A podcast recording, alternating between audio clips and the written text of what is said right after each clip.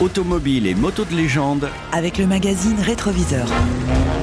aujourd'hui l'un des symboles de l'élégance américaine des années 50, Lutson Hornet coupé Hollywood.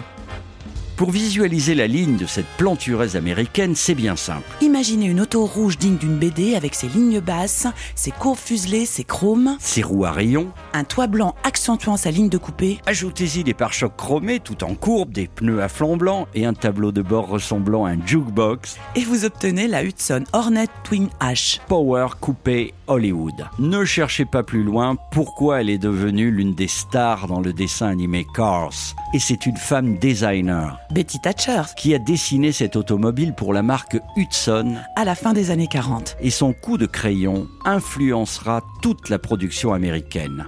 Avec son six cylindres Son option Twin H Power, et sa ligne basse, l'auto intéressera aussi très vite le monde de la compétition qui la fera passer de 172 à 210 chevaux et l'auto gagnera plusieurs fois le célèbre championnat américain NASCAR. pas étonnant qu'elle ait été aussi l'une des autos préférées de Steve McQueen. Allez donc découvrir cette puissante beauté dans le magazine Rétroviseur de novembre 2019.